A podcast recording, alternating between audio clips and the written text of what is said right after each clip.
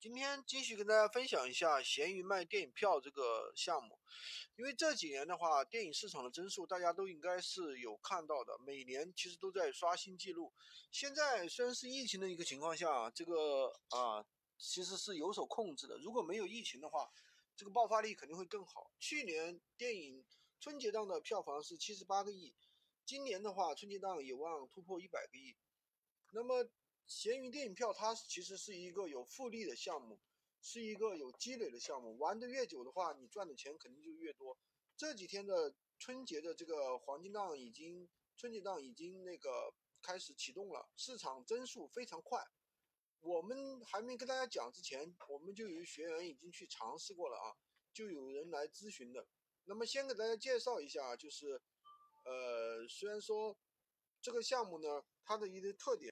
它是一个，它不是一个暴利的项目，但是呢，它是一个厚积薄发的项目。一个微信群，一个微信，如果你积攒了几千用户，以后就算你不做闲鱼了，一个月卖票也可能赚个七八千块钱，对不对？那么电影票和我们的无会员玩法相比，优点是什么呢？第一，回头率高，可以留到自己的微信，成为自己的长期客户。第二的话，操作简单，固定的文案，每次只需要变换一下关键词就可以操作了。第三的话，回款快。观众观影之后呢，只要要求他确认售后，快的当天就可以回款。第四的话，售后比较少，几乎是零售后。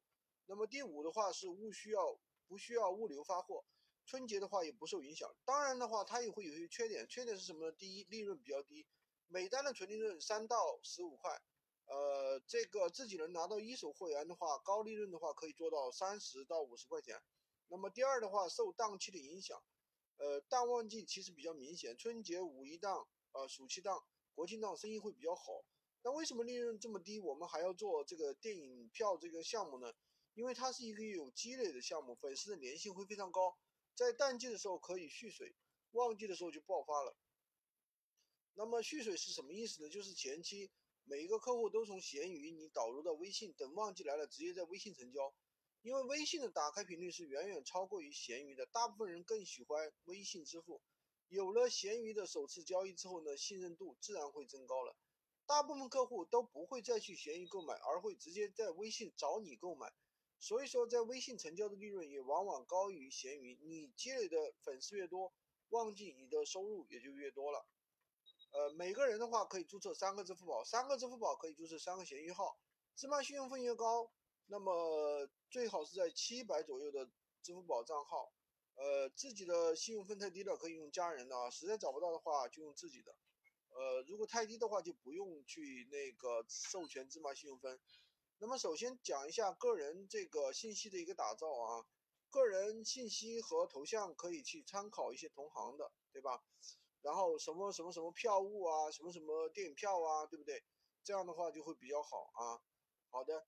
呃，所以说这个项目的话还是非常不错的啊，呃，每年的话这个好几个档期啊来了都能够打打造啊，呃一个，嗯，好吧，今天的话就跟大家怎么讲这么多，具体的操作的话就是属于一些内部的课程了。我们当然现在也积累了一些出票的一些渠道啊，具体怎么操作，包括怎么样去提高快速出票啊，怎么样去。呃，防止一些被骗呀，怎么样去成交客户的技巧啊？今天就暂时跟大家讲这么多，因为这个喜马拉雅上面也不能讲太多，讲太多容易违规。好，喜欢军哥的可以关注我，订阅我的专辑，当然也可以加我的微，在我头像旁边获取闲鱼快速上手笔。